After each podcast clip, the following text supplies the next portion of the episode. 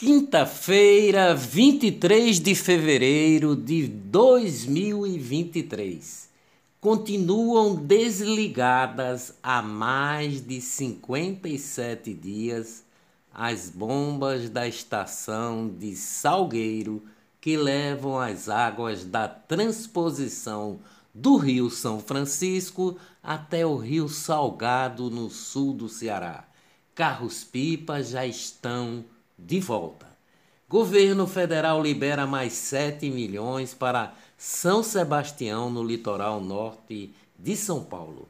Governo federal mapeou 14 mil pontos de risco no país, diz ministro da Integração. Nestes locais moram 4 milhões de pessoas. Justiça autoriza remoção forçada de famílias no litoral norte de São Paulo. Seca no Rio Grande do Sul. Governo anunciou 430 milhões para ações emergenciais no Rio Grande do Sul. Comitiva do governo visita nesta quinta-feira áreas de estiagem no Rio Grande do Sul. Rio de Janeiro tem aumento de 66% no volume de chuva de fevereiro. A Agência Pernambucana de Águas e Clima, a APAC, informou que a previsão é de continuidade de pancadas moderadas de chuva nesta quinta-feira para a região metropolitana do Recife, Mata Sul e Mata Norte do estado. Olá, eu sou o jornalista Ivan Maurício e estas são as notícias mais importantes do dia. Tudo o que você precisa saber para ficar bem informado em apenas 10 minutos. Sobrevivente de ataque de tubarão fala com a esposa pelo celular. Vencemos a primeira batalha da guerra diz a esposa de André Luiz, que passou por cirurgia de mais de cinco horas. Governo confirma caso da vaca louca no Pará e suspende exportações para a China. Agência de Defesa Agropecuária do Estado do Pará, a ADEPará, confirmou ontem um caso de mal da vaca louca no interior do estado. O órgão não especificou o município, informando apenas que o caso ocorreu numa pequena localidade no sudeste paraense, numa propriedade com 160 cabeças de gado. Contando a história de Lampião, segundo os cordéis nordestinos, a imperatriz leopoldinense foi a grande campeã do Carnaval do Rio de Janeiro. Fome é tema da campanha da fraternidade pela terceira vez. Economia no Brasil. Pela décima vez seguida, a previsão do mercado financeiro para o Índice Nacional de Preços ao Consumidor Amplo IPCA, considerada a inflação oficial do país, subiu de 5,79 para 5,89 este ano.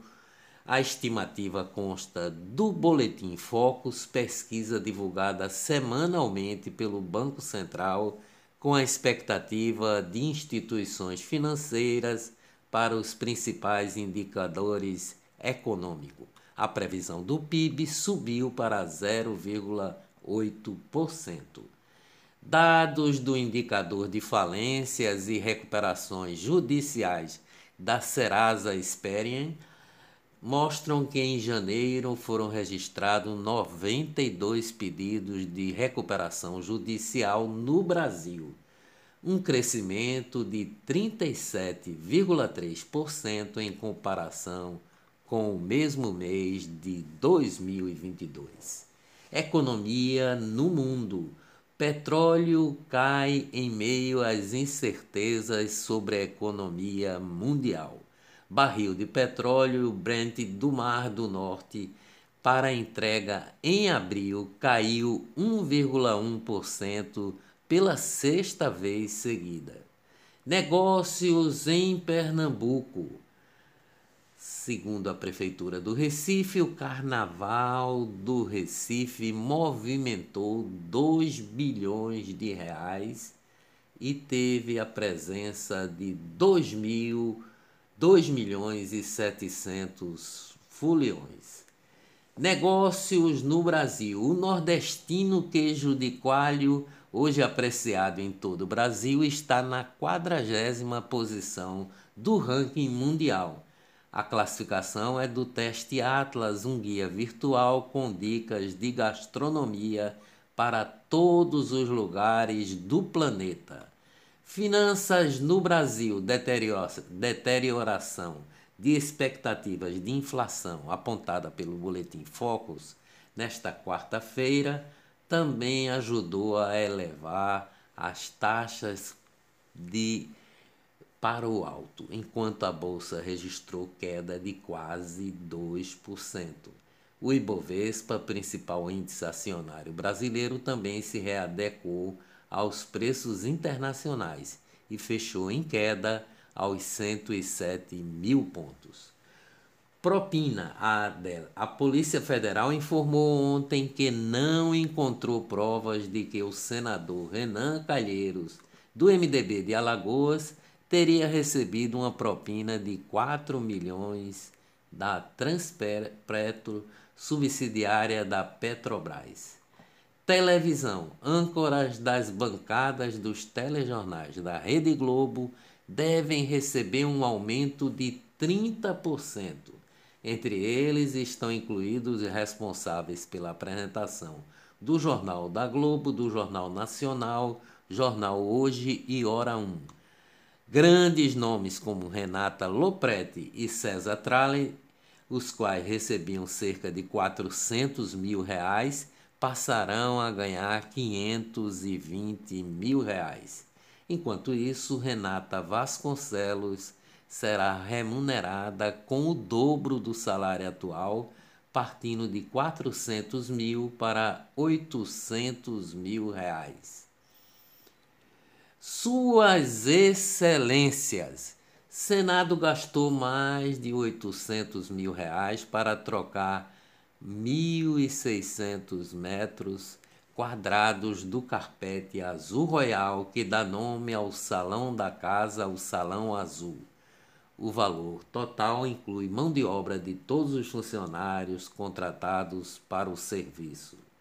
Congresso gastará mais de 40 milhões com a mudança fantasma de parlamentares neste começo do ano.